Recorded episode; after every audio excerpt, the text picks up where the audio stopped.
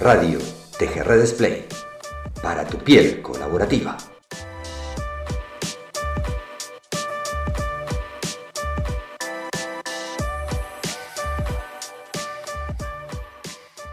Bienvenidos a Radio TGR Display para tu piel colaborativa. Siempre buscamos una forma distinta de decirlo, así que vamos a, decirlo nuevamente, para tu piel colaborativa. Gracias por estar aquí, gracias por estar en, el último podcast de este año. Creo que, vamos a, disfrutarlo muchísimo en el día de hoy.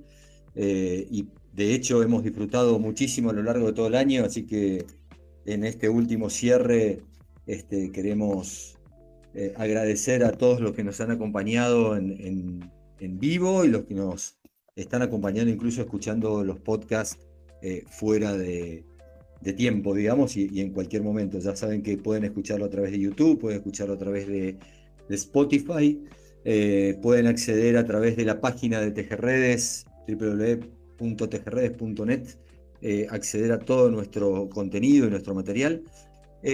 hola Natalia, ¿cómo estás? ¿Cómo viene hoy el día? Hola Mariano, ¿qué tal? Un gusto saludarles y contenta, pero nostálgica también con este último podcast del año. Vamos hacia eso, pero vamos a, disfrutarlo a pleno. Hoy también va a estar con acompañándonos Cristian Piroa. ¿Cómo estás, Cristian? ¿Estás por ahí? Sí, muy bien. Un gusto, Mariano. Gracias y encantado de estar aquí con Nati y con nuestro invitado Pablo.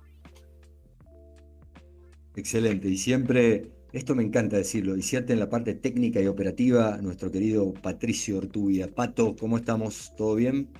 Hola Mariano, todo súper, muchas gracias y contento también de ya estar cerrando este, este ciclo. Gracias. Gracias, Patito, muchas gracias. Bueno, eh, como saben, a lo largo de todo el año nos hemos movido por todo el mundo. Hemos estado en bosques, hemos estado en ríos, hemos estado pegados a algún lago, en una playa, eh, estuvimos con Pancho en una hamaca, justamente en una playa ahí del Caribe, y ahora nos vamos a encontrar en un lugar totalmente distinto a lo que estamos acostumbrados. Este año que lo hemos dedicado mucho a la naturaleza y que siempre hemos pedido a nuestros invitados que, que nos comenten a dónde les encantaría estar, dónde les, les gustaría tener esta, esta conversa y Pablo hoy nos sorprendió muy, muy gratamente, un lugar que no conozco y que espero conocer pronto. Nos vamos a, al Salar de Atacama, nos vamos al desierto de Atacama, allí en este atardecer. Eh, nos podemos dar el lujo de pensar que estamos no solo en un espacio físico distinto, sino en un momento distinto del día. Así que, eh, Cristian, si me acompañás, vamos a ir caminando a encontrarnos con Pablo en este salar de Atacama con este atardecer, con el sol que está cayendo y a disfrutarlo muchísimo. Perfecto, maravillosa esta caminata. El desierto. Hermosa, hermosa. Muy bien, muchas gracias. Bueno, y aquí estamos. Hola Pablo, ¿cómo estás? Gracias por invitarnos al, al salar de Atacama. Hola Mariano, hola Cristian, hola Natalia, hola a todos los y todos los que nos están escuchando. Muchas gracias por venir hasta este lugar es un lugar maravilloso para tener una conversa amplia. Pablo, ¿por qué el Salar de Atacama? Como para empezar así, ¿por qué, por qué este lugar y, danos alguna referencia para ti, por lo menos por qué es tan especial? Varias cosas. Tengo, experiencia con el Salar, yo creo que desde hace como 40 años, ¿ya? O sea, muchísimo tiempo que llevo yendo. Mi papá trabajó en esa zona un tiempo y nos tocaba ir con él a recorrer el Salar y otros lados. Después, cuando hacía música, hacía música andina y muchas veces encontré algunos instrumentos ahí en los poblados alrededor. Eh, y una de mis experiencias, así como, por así decir, espirituales más grandes, ha sido en el salar. Entonces vuelvo recurrentemente a conectarme con el Licancaur, con el salar. Qué lindo, qué lindo, qué lindo la reconexión con, nuestras fuentes, con nuestras, no solo con antepasados, sino con, nuestras propias fuentes, ¿no? Esa conexión que nos permite la naturaleza y ese vínculo con, ella, con esa Pachamama, como decimos también en, este lugar del mundo. Así que muchas gracias y, bueno, bienvenido a, Radio TGR Display. Este, la verdad que va a ser un placer disfrutar contigo esta conversa en este último podcast del año, este, que seguramente no será el último de TGR, pero sí por lo menos de este año 2022 que, nos ha llevado hasta aquí. Comienzo con una pregunta que siempre hacemos a nuestros invitados y hace referencia al historiómetro, ¿no? esta, tecnología social que tenemos en Tejerredes y que, busca de alguna manera conectar, ya que estamos en el Salar de Atacama y, pensando y recordando a nuestros antepasados, eh, ¿qué, hizo, qué hechos de tu vida hicieron que hoy estemos hablando de, entendimiento, de marco, de colaboración, de vinculación? Pero ¿qué, qué hizo o qué hecho de tu vida te llevó a estar hablando hoy de estos temas y, estar en este salar? Mira, eh, hay, hay, dos cosas que yo puedo identificar en este momento como centrales. Probablemente en, en, mi historia se han ido moviendo mientras he ido escuchando nuevas cosas. Una tiene que ver con, con la música. Me gustaba, me gusta y hago todavía música. Y, en un principio tocaba instrumentos de viento, flauta, saxo, quena, zampoña. Y, en general no podía hacer música yo solo, podía hacer sonar el instrumento, bellas melodías, pero no podía hacer música solo, necesitaba otra gente eh, para poder hacerlo. Y, y, para, después para improvisar, que es lo que estoy haciendo ahora, por ejemplo, en música, eh, se necesitaba una conexión ya increíble para poder dejar aparecer, volver a esconderse, como aparecer. Entonces, por un lado tenía eso.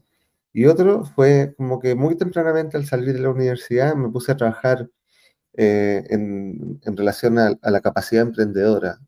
Y, ahí encontré muchísimo en la colaboración como posibilidad de emprendimiento. Entonces me juntaron de alguna forma desde dos sensibilidades distintas esos temas. Me gusta esto de la capacidad eh, emprendedora y buscar la colaboración. ¿Cómo, cómo lo relacionas? ¿Cómo vinculas eso a tu día a día? Eh, en función de, obviamente, lo que haces todo el tiempo. Una de las competencias emprendedoras que David McLellan en, en sus estudios de motivación de logro decía, hay un conjunto que tiene que ver con el poder y el poder lo ponía en la capacidad interna de aprendizaje, de internalizar los éxitos y fracasos, de aprender de la experiencia, como en el fortalecimiento de ese poder hacia adentro, y también en el poder, en la capacidad de conectarse con otros para hacer cosas más poderosas que las que uno puede hacer solo. Y eso eh, va a suceder si existe colaboración.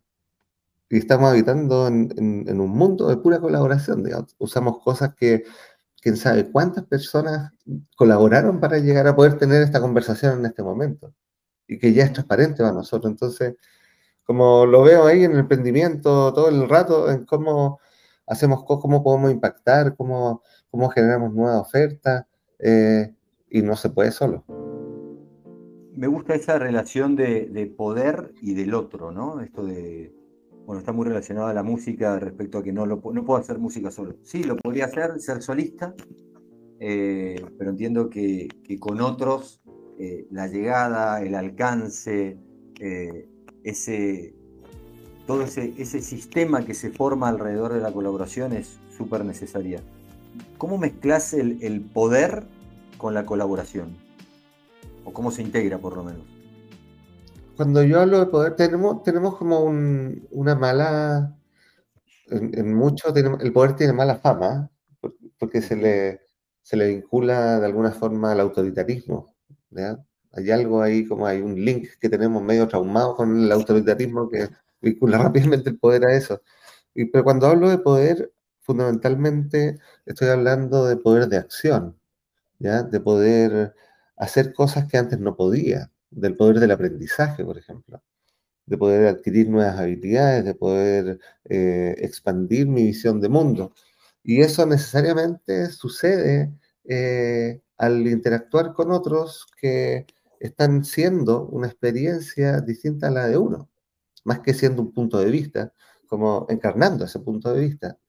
Y en esa relación aparecen otras posibilidades. Y ahí es como, claro, ¿cómo yo hago que la cosa crezca? Es juntándome con otros.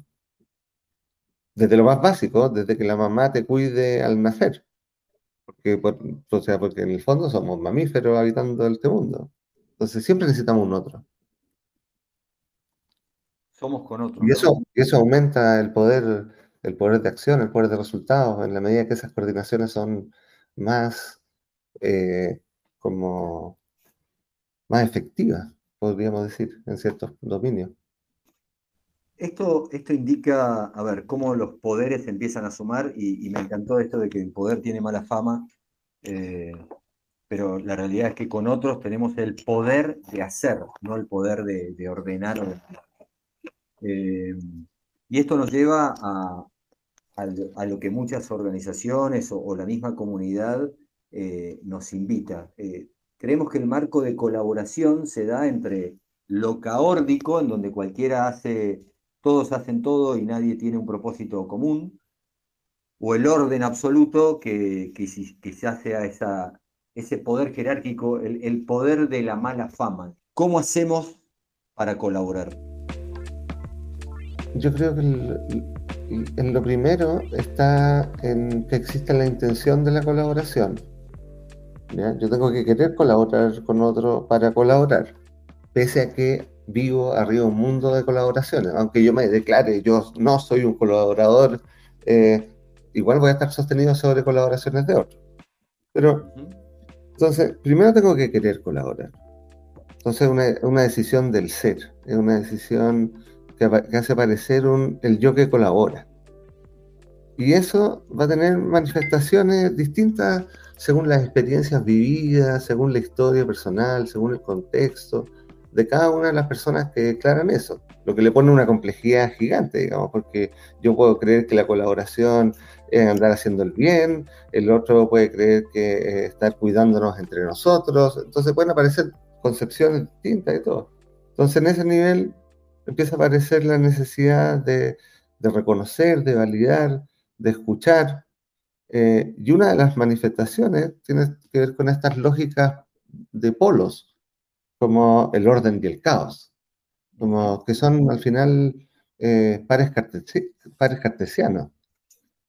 Qué, bonito ver cómo, cómo, el management, cómo lo social, tiene, tiene mucho de, de ser, haber sido pensado en polos. Entonces ahora nos muestran el jefe antiguo, el nuevo jefe, el líder antiguo, el nuevo líder. Siempre es un, una otra cosa. ¿Y qué es lo que sucede entre el orden y el caos? Y, y la vida de alguna forma, el fenómeno vivo sucede eh, entre esa tensión entre los polos. Entonces, tengo que ponerme de acuerdo, porque definitivamente no es algo absoluto. Y si me tengo que poner de acuerdo, tengo que aprender a escuchar al otro, eh, tengo que aprender a comunicarme. Tiene una serie de, de, disposiciones y de aprendizajes necesarios para que eso social se sostenga se genere confianza en la acción. Nosotros, bueno, te plantea mucho este, de que somos seres conversacionales y que la colaboración pasa por esas redes conversacionales, ¿no? ¿Qué tipo de, conversaciones son las que nos ayudan a, manejar esa tensión entre los polos? A mí me apasiona el tema de la evolución cultural, ya como las culturas van evolucionando como si estuvieran vivas en la concepción que nosotros tenemos del obvio. Y dentro de eso he, ido viendo como eh, distintas, distintos aspectos a cuidar, de alguna forma, que van apareciendo como en las distintas capas evolutivas que hemos pasado como sociedad. Y una tiene que ver con la seguridad, por ejemplo. Entonces, esa es una conversación. ¿Cómo nos vamos a sentir seguros haciendo lo que hacemos? Otra tiene que ver con el poder, ¿Cómo vamos a, con el poder entendido como, ahí fundamentalmente como el, ser poderoso en, la concepción que tiene mala fama, ¿ya? Pero en el fondo se está hablando de poder. Eh, ¿cómo, vamos a, ¿Cómo vamos a distribuir ese poder? ¿Cómo lo vamos a gestionar? ¿Qué pasa cuando aparezcan conflictos? Otra conversación que tiene que ver con la ética, otra conversación con la estrategia. Entonces son distintos niveles de conversaciones que hay que, que, hay que sostener para poder, para poder mirar lo más integralmente posible eh, lo que vamos a entrar a hacer. Ahí, por ejemplo, la Elinor Ostrom, que fue una premio Nobel de Economía, eh, junto con el David Sloan, que es un colega que, que dirige el Evolution Institute en Estados Unidos, eh, desarrollaron la metodología de lo prosocial. Y el trabajo de Ostrom en, economía, básicamente, o sea, el premio Nobel que tuvo, fue haber aportado sobre la problemática de los comunes, que es la problemática de la economía moderna que dice, bueno, ¿qué pasa si, si todos echamos a pastar las vacas al mismo tiempo en, la pradera? Entonces, que si no se gestiona eso, se ponen las vacas y se mueren en la pradera. ¿Y cómo se gestiona? Y ahí llegaron a ciertas conversaciones también, la conversación del propósito, la conversación de cómo vamos a resolver las cosas, la, conversación de que sintamos que es justo.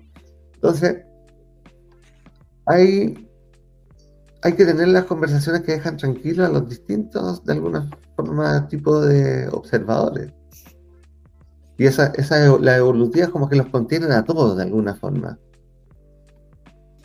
Eh, Pablo, ¿y esto lo, ¿Tú lo trabajas con alguna tecnología social? ¿Cómo, a ver, siempre desde la teoría es como que suena hermoso, ¿no? Pero bueno, ¿cómo, cómo lo llevamos a la práctica? ¿Cuáles son esos elementos o, marcos necesarios para, para, poder llevar estas conversaciones? En el caso de nosotros, lo que hacemos es, como ocupamos diversas herramientas, fundamentalmente las herramientas son en función de lo que se quiere que pase, digamos, no tenemos como mucho amor a, alguna herramienta en particular, pero, pero en general, si miráramos un proceso general, un proceso general de colaboración, transformación cultural, eh, primero, como de alguna forma reconocemos cuál es el ecosistema cultural que ahí hay, de qué están hablando, cuáles son las valoraciones, cuáles son fundamentalmente sus como qué es lo que les importa y qué es lo que están cuidando.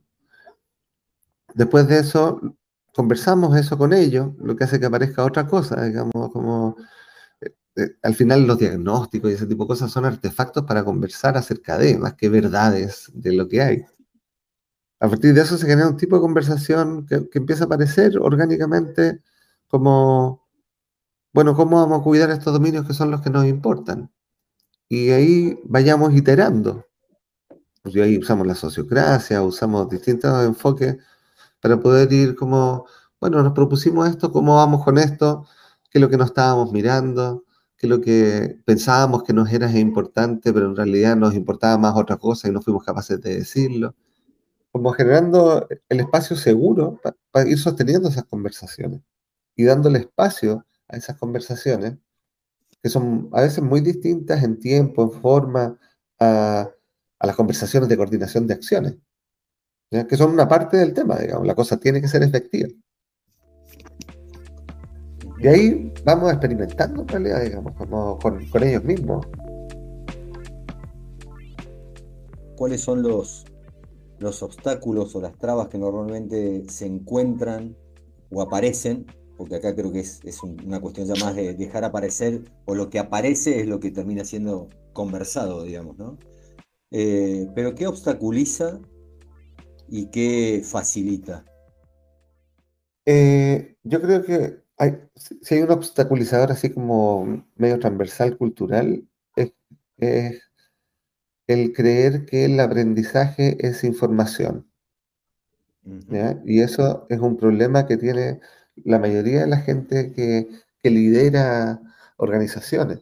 Entonces cree que puede tener un taller de comunicación, trabajo en equipo, liderazgo, resolución de conflictos en cuatro horas y terminando con un asado. Y ojalá que vaya alguien, ojalá que sea lo más PhD posible y muestre la mayor cantidad maravillosa de diapositivas súper bien diseñadas. Eh, y con eso cree que la gente aprende.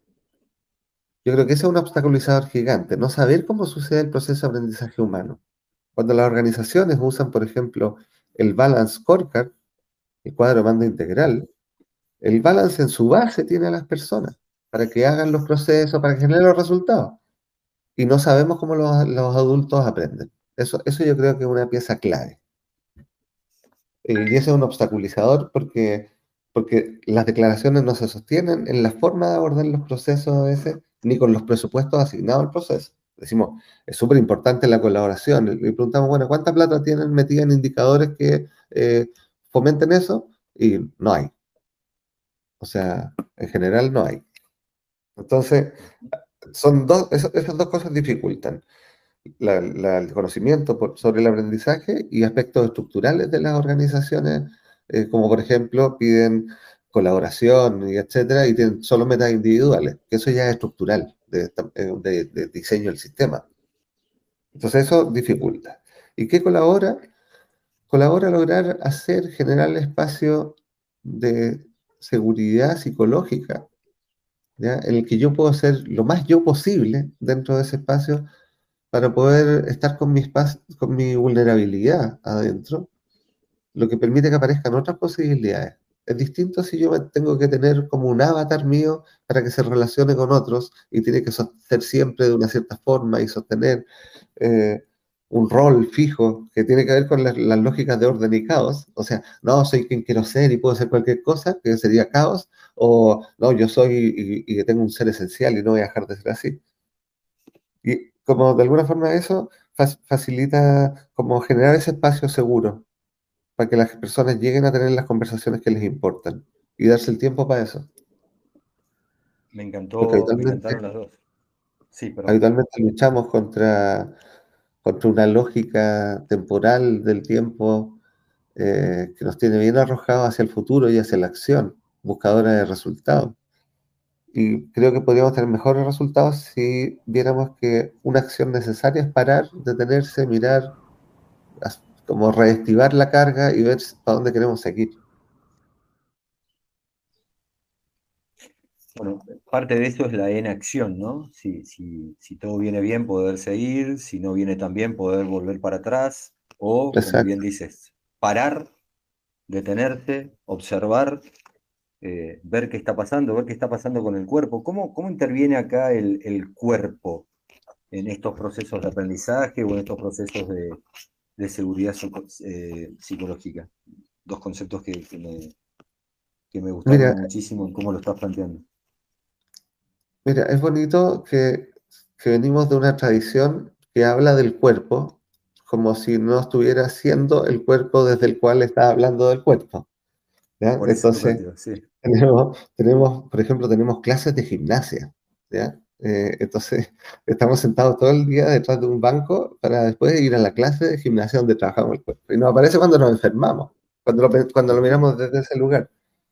Pero cuando lo ves como que estamos habitando como de, en un cuerpo con conciencia, eh, tengo que reconocer que ese cuerpo también tiene como una historia evolutiva, ¿ya?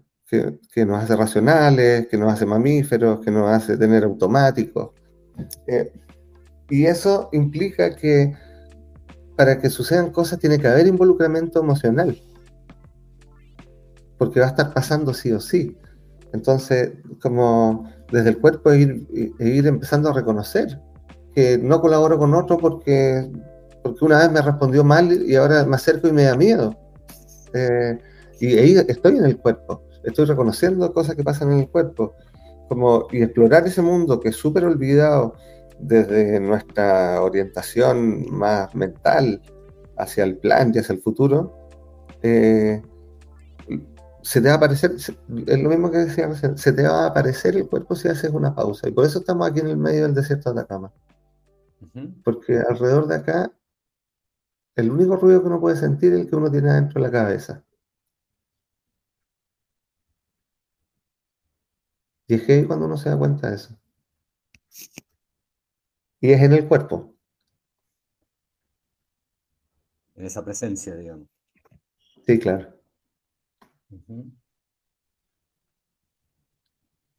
Entonces estáis siempre con el cuerpo involucrado. Vaya, vaya a ir a preguntarle algo a alguien y te va a dar vergüenza y se te va a apretar. Eh, de, repente te va a arrojar más de lo que el resultado que buscabas permitió, digamos, y te vaya, a chocar contra el muro. O sea, te van a pasar cosas siempre en el cuerpo.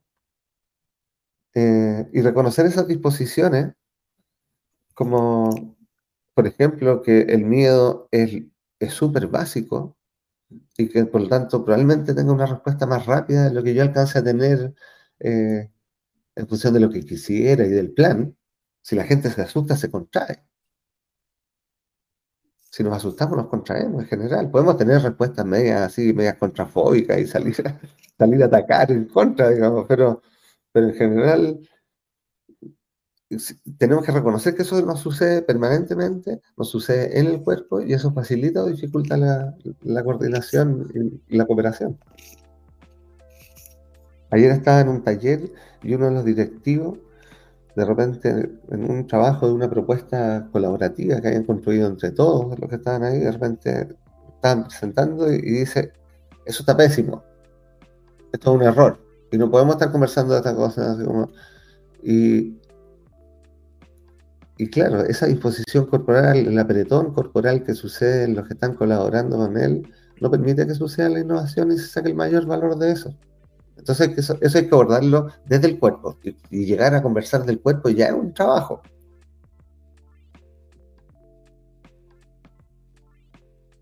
Aquí me, das pie a un poco la temática que nos traía hoy, ¿no? Esto del marco de entendimiento o acuerdos o, o, como bien decías, esas conversaciones que tenemos que tener para poder colaborar. ¿Cómo, cómo trabajás ese tema, por ejemplo, en una comunidad educativa con los alumnos? porque en algún punto es desde dónde empiezo, eh, más allá de querer, a ver, adecuar, adaptar, eh, desarrollar, quizás en, organizaciones con personas que tienen una historia, bueno, nuestro CLEGES, este, o la tecnología del CLEGES del cuerpo, lenguaje, emoción, historia, eros y silencio, que, plantea Tejerredes también, ¿no? Pero, eh, ¿cómo, ¿cómo, podemos empezar a trabajar estos temas en estas comunidades, en los inicios? Es bonita que, la pregunta del cómo es tan, como persistente en nosotros. Como creo que una de las cosas centrales tiene que ver con la persona, yo le decía como la persona queriendo colaborar. Eh, y en ese espacio lo, lo, que se va generando, cuando la persona quiere colaborar, tiene que saber qué es lo que quiere. Y para que la persona sepa lo que quiere, tiene que ser un ejercicio individual, de darse cuenta, de identificar, eh, debe priorizar, eh, que ese ejercicio muchas veces no se hace tan explícitamente, que es la primera unidad básica, digamos, el individuo en ese espacio. Entonces hay un trabajo individual primero, como qué, qué me gustaría que pasara, qué quiero que pase, cómo quiero que sea, por qué estoy yo aquí, qué es lo que quisiera sacar de esta situación. Y ahí empezar a tratar de anidar a propósitos mayores. Y ahí ir escalando, como yo con otro, cosas más complejas, grupos, organizaciones. Pero, pero partir por la pregunta del individuo, digamos, como, ¿qué quiero yo? Que me hace querer colaborar para tener una conversación con un otro diciéndole quiero colaborar contigo para lograr esto que a mí me importa. Ah, pero es que a mí me importa otra cosa. Ahí son compatibles, sí. Mira, podríamos hacer algo juntos. Ya, bacán, probemos. Por ahí. Ese es como el común. Ir haciendo grupos temáticos, voluntarios. Una de las cosas que tienen las organizaciones, por ejemplo, es que manda la gente, manda la gente a cursos. Entonces vamos a tener en noviembre, vamos a tener el curso de liderazgo de todos los líderes. Eh, y los adultos aprenden las cosas que les interesan. Entonces, en una comunidad es como Ahora, primero que la gente se, conozca a sí misma un poco, digamos, venga qué es lo que quiere, y después facilitar de alguna forma que se encuentren con los que quieren cosas parecidas, y después que empiecen a interactuar con otros grupos. Eh, eso es como, como la ecuación de la prosocialidad, de alguna forma. Si tuvieses que, mencionar, eh, entiendo que, desde lo individual eh, y desde el querer colaborar, este, yo voy a poder colaborar con otros, ¿no? Pero ¿cuáles son esos acuerdos que normalmente surgen en espacios de colaboración? Si tuvieses que nombrar, no sé, cinco, ¿qué, es lo normal? Esto que indudablemente te lleva a un espacio de seguridad psicológica, que, deberíamos ver cómo aprende esta comunidad, pero ¿cuáles serían esos acuerdos clásicos, típicos, frecuentes eh, de alguna forma, por el paradigma en el que habitamos, ya que estamos en, un paradigma más bien como con luces de que está entrando otra cosa, pero todavía en un paradigma que viene como en el control y mando y la estrategia, como que ahí se mueve. Eh, muchas veces los espacios de colaboración entran de forma transaccional. ¿Qué quiero? ¿Qué quieres? Entonces hay una conversación sobre el logro, sobre el resultado. A veces hay conversaciones sobre quién, va a ser el que la lleva.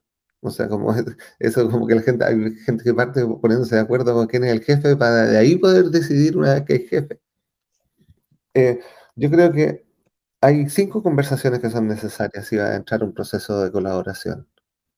Como cómo nos sentimos seguros, o sea, cómo queremos que sea este espacio, eh, qué es lo que quiero, cómo eh, vamos a abordar los conflictos y cuál es la ética que, vamos a sostener conjuntamente, cómo vamos a alcanzar ese resultado, cuál va a ser nuestra estrategia y qué es lo que queremos cuidar.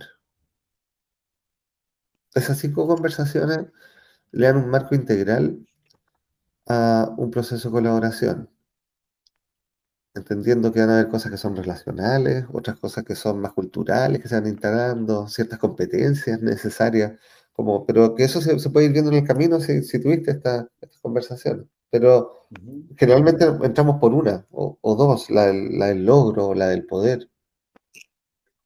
Muy rara vez entramos a hablar como de que cuando partimos una conversación, vamos a hacer algo juntos. ¿Cómo, ¿Cómo nos vamos a sentir seguros en esta conversación? Muy rara vez se pone esa conversación. Se da por obvia. Y es como el lugar más básico desde el cual partir. Ya nos vamos a sentir seguros de esta forma. Vamos a cuidar, vamos a respetar, vamos a escuchar. Que muchas veces son declaraciones medias vacías, pero, pero sirve para, instalar el tema para poder volver a esa conversación e iterarla hasta que alguien diga, ¿sabes qué? Yo no me sentí seguro en este espacio. ¿Y qué hacemos con esto? Que se puede ir al otro extremo de que se ponen todos sensibles y no, la cosa no se puede mover. Que es como el, extremo del caos. Pero la seguridad está como en el medio, sentirnos seguros, así entre cuidados eh, y libres.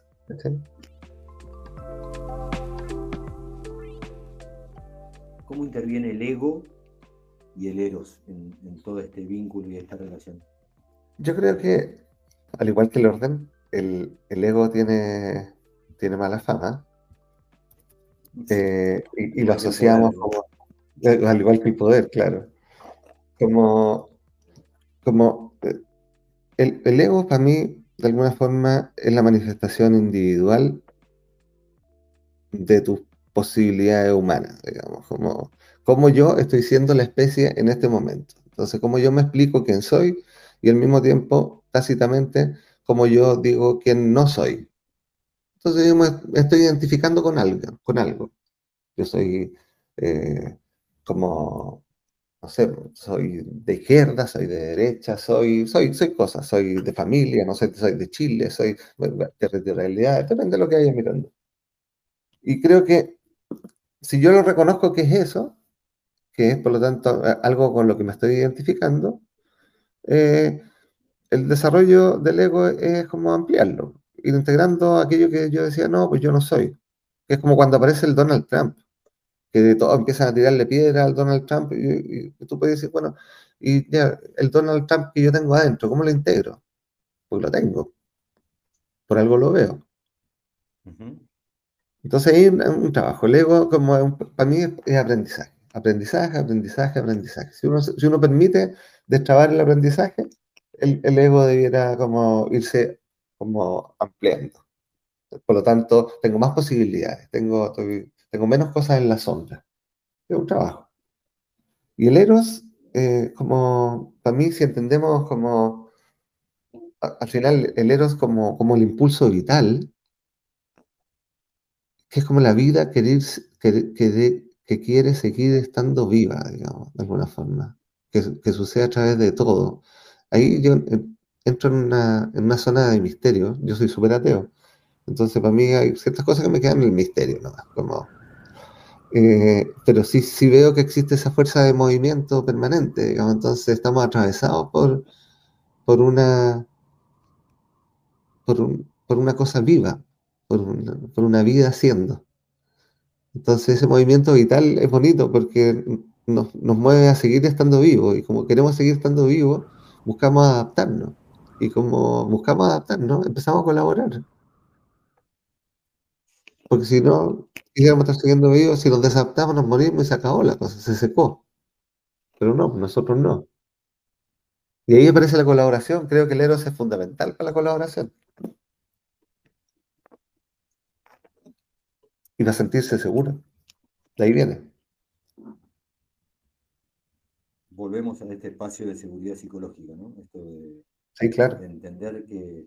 Y acá es donde interviene también la, la confianza, la empatía, el vincularse con el otro, el, el aceptar al- a un otro como un auténtico otro, y acá vamos a, a, a muy, a mucho Maturana también que nos ayuda en ese sentido, ¿no? Eh, esto de, Sí, claro. de, de esta definición también de amar es dejar aparecer y desde ese dejar aparecer es ver cómo colaboro con el otro. Em, Es bonito eso como, porque, porque todo, todo esto siempre probablemente va a tener, si lo ponemos en polos de nuevo, luces y sombras. Como- porque también eh, eh, podéis llegar eh, desde esa pura disposición del dejar aparecer y todo eso a una cosa súper inorgánica de a uno. Como una torre de Babel, que, en que todos son tan legítimos otros que, que van a estar siempre volviendo sobre sí mismos. Entonces, así como un océano plano, porque, porque no quieren jerarquías y esas cosas. Y, y, eh, es bonito eso, como ver ese fenómeno, también puede tener su disfuncionalidad. Y esto es si- nos quedamos como otros, eh, o sea, amamos al otro como un auténtico otro, pero si lo dejamos a él como otro y yo como otro, no hay colaboración, seguimos estando separados, digamos. ¿Cómo volvemos a ser uno? O sea, ¿cómo Exacto. soy con el otro? Y acá volvemos a este marco de entendimiento, a esta conversación, a esta seguridad que, que necesitamos mutuamente para poder colaborar. Y acá el propósito pasa a ser eh, ese pegamento. O sea, ¿cómo, cómo se une, digamos? ¿O por qué la gente colabora? Porque hay algo que es superior a ellos, saliendo de la transaccionalidad, ¿no? El propósito es central, pero es, pero, pero es el, es el propósito encarnado el que importa. No es el propósito declarado, sirve declararlo. ¿ya? No es que tengan que constru- construyamos, un, declaremos juntos un propósito compartido y, y salimos con una frase re bonita, digamos, juntos. Eh, el tema es como ese Eros en movimiento, nosotros juntos, para algo. Como, ese es el propósito encarnado. Yo creo que ese siendo es un driver súper fuerte. Creo que, eh, pues, y que si lo ponemos, lo operacionalizamos, eh, vendría siendo el propósito, digamos. Que es mucho más que una declaración. Eso, eso, eso voy. Claro, mucho más que ponerlo en, en letras y que lo, lo tengamos este, pegado en, Claro, las es, paredes, ¿no? es vi- es viviendo el propósito, encarnado. Ujú. Me, me parece, bueno, en, en realidad estoy fascinado con la conversa, Pablo, y gracias, gracias primero por, por este espacio de, de este salar, este, que como bien dices, este, nos permite solamente ver nuestro propio rollo, ¿no? Eh, y, y Mariano, ahí, posibilidad, sí, ahora que trajiste eso, como para cerrar esa anécdota, estaba en un momento en la mitad del salar, iba en, en el auto como queriendo llegar a un lugar a ver el- la puesta de sol. O sea, iba como yo compitiendo con el sol porque iba como, la cosa ya estaba sucediendo. Y sí. como que de repente miro al sol y sentí de alguna forma como esa, esa cosa medio absurda de, de creer que, ah, como, que esta fuerza yo o la iba a lograr detener o que por mi voluntad iba como a lograr llegar porque estaba, no, no sé, esa cosa como que uno se cree superhéroe en ese momento. Y, y el sol como mirándome, diciéndome como pelotudo, pero con cariño. ¿ya? Eh, y a entonces ya, no voy a llegar, paro, me bajo, empezó a atardecer y empezó a salir la estrella y darme cuenta de repente ahí que yo era tan insignificante dentro de todo lo que estaba sucediendo ahí alrededor, pero insignificante, pero con conciencia de mí mismo, entonces mi rollo y lo que me importa y lo que sigue. Y ahí darme cuenta que era tan, tan, tan, tan chico en algo tan inmenso que, que podía descansar ahí. Por eso vuelvo para allá. No necesitaba Nada más que eso, ¿no? No, me encantó. Y aparte esto de, de descansar en, en, la inmensidad y en la insignificancia, eh, eh, estando presente. Y lo traigo un poco también a, a, lo mismo, ¿no? Esto de, de, saber que colaboramos y que somos con otros en la medida que entendamos de que estamos con otros y que los necesitamos para poder eh, hacer, para, para poder, eh, desde el buen sentido, no desde la mala prensa, sino desde la buena prensa del poder, ¿no? Del, entender que podemos llegar a, a lo que queramos lograr eh, si nos sumamos con otros, desde hacer música hasta incluso ver un, hermoso atardecer.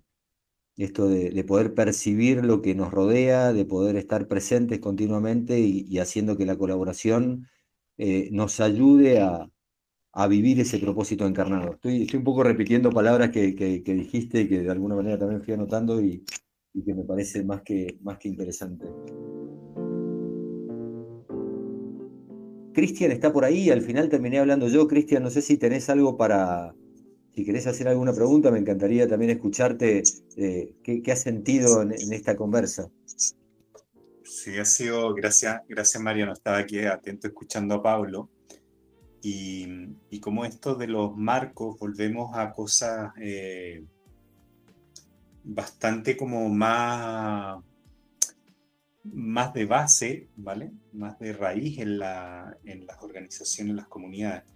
Me, me, quedo con una, con una frase, esta última que dijo Pablo, de encarnar el propósito, ¿vale? Porque efectivamente eh, yo, soy, yo, yo ahí conecto con lo que él dice, porque el propósito sale mucho desde la misma corporalidad, desde lo que el cuerpo resuena, eh, conecta, etcétera y encarnarlo significa hacerlo cuerpo también, ¿vale? Conectarlo con esa corporalidad. Y muchas veces el propósito, cuando queremos construirlo entre un grupo de personas, ¿vale? Y que van a trabajar juntas, etcétera, cómo comparten ese espacio común, ¿vale? Que resuena corporalmente entre unos y otras, ¿vale? En algunos más, en otros menos, pero que a la larga un grupo que lo va trabajando lo va encarnando si quieres darle una vuelta más, pero destacar eso, más que una pregunta, destacar eso que, que comentaste. Sí, gracias Cristian. Mira, eh, es bonita esa conversación en cuanto a que nuestra como disposición media automática es ir a conversar acerca del propósito. Y probablemente sería mucho más efectivo eh, para su suceder, pero probablemente no te van a contratar necesariamente para eso, digamos, como, pero sería muchísimo más efectivo que ese grupo conviviera un rato y que se lavara la losa en la casa, digamos, y que se vieran que cocinan eh, y que empezara a aparecer, porque esa corporalidad conjunta que les permita encarnar ese propósito, porque sucede en el cuerpo, es como que uno de repente tenga un mandato adentro del cuerpo y no sepa cómo le va a funcionar la pierna, entonces es como bonito eso encarnarlo. Para mí. Y no quiere decir que yo lo haga en mis organizaciones, muchas veces me he visto de cabeza en la acción y el plan estratégico y cómo lo van a lograr y, qué, y los compromisos y la contability y que, y que sí, es súper parte del cuento. Pero, pero de alguna forma llegáis en algún minuto, ya, pero, pero ¿para qué estamos juntos? Y eso es en el cuerpo.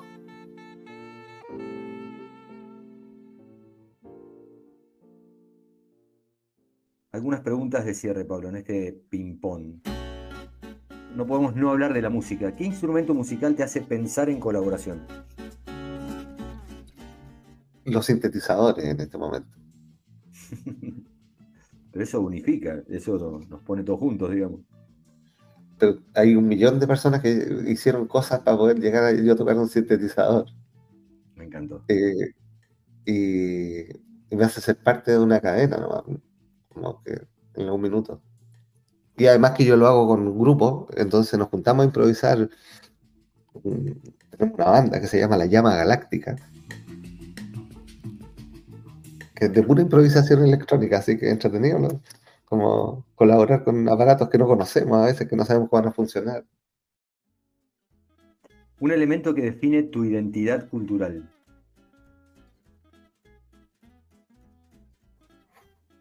El mar. ¿Qué te limita para dejar aparecer a ti? ¿Para dejarme o a dejar a otro? Para dejar aparecer. Y después vamos con el dejarte. Ah, eh, mi intolerancia. ¿Y para dejarte aparecer? eh, mi vergüenza. ¿Qué valor o principio no puede faltar en un marco de entendimiento común? La sinceridad. ¿A qué situación dentro de las organizaciones le dices no? Al autoritarismo voluntarista. ¿Qué necesitas tú para colaborar? Ganas. ¿Qué amas? A mis hijos, a mi polola, a lo que hago.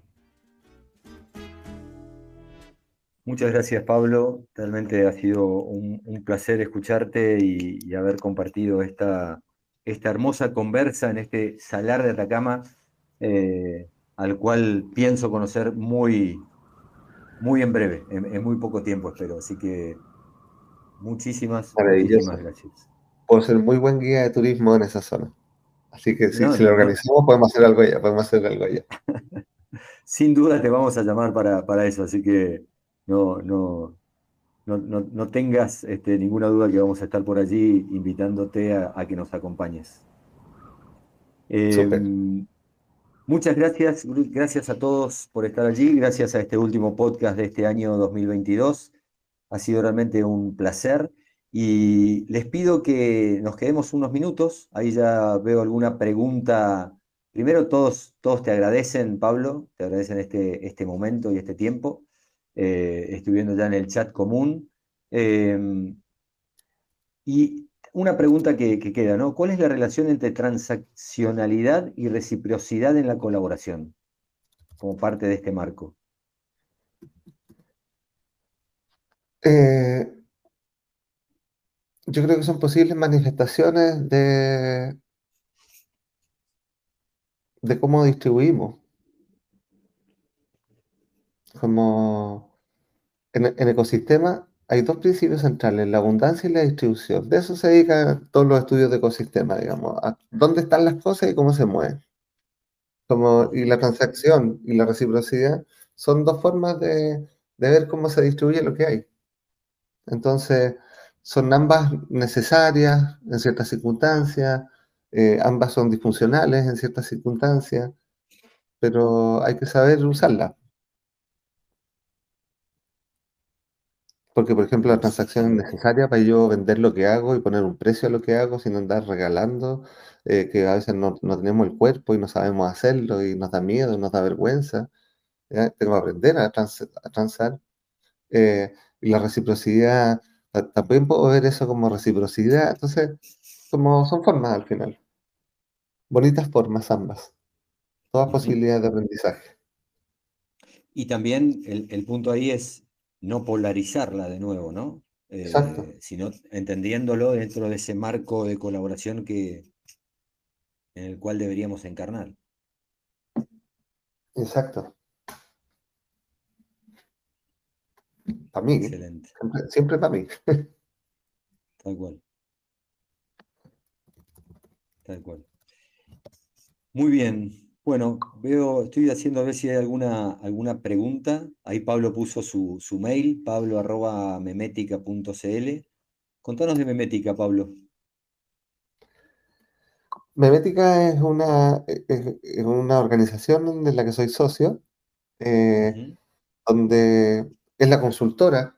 Eh, que, tenemos eh, específicamente, digamos, en temas de ev- evolución organizacional y diseño estratégico de futuro.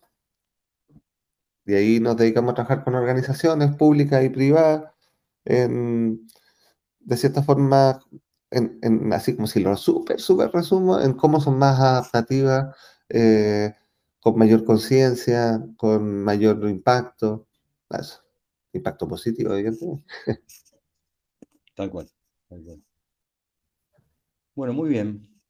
Pablo, muchísimas gracias, un placer. Veo que no, no hay muchas más preguntas, pero creo que en realidad no hay preguntas porque has dicho todo, todo lo que queríamos, no, no solo lo que queríamos, lo que necesitamos y lo que entendemos es, es bueno escuchar.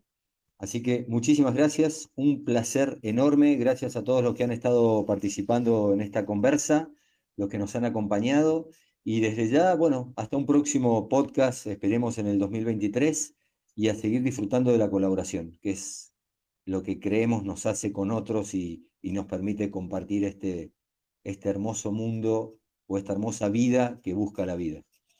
Muchas gracias, un placer y hasta siempre. Un abrazo, muchas gracias. Un abrazo enorme. Radio TGR Display para tu piel colaborativa.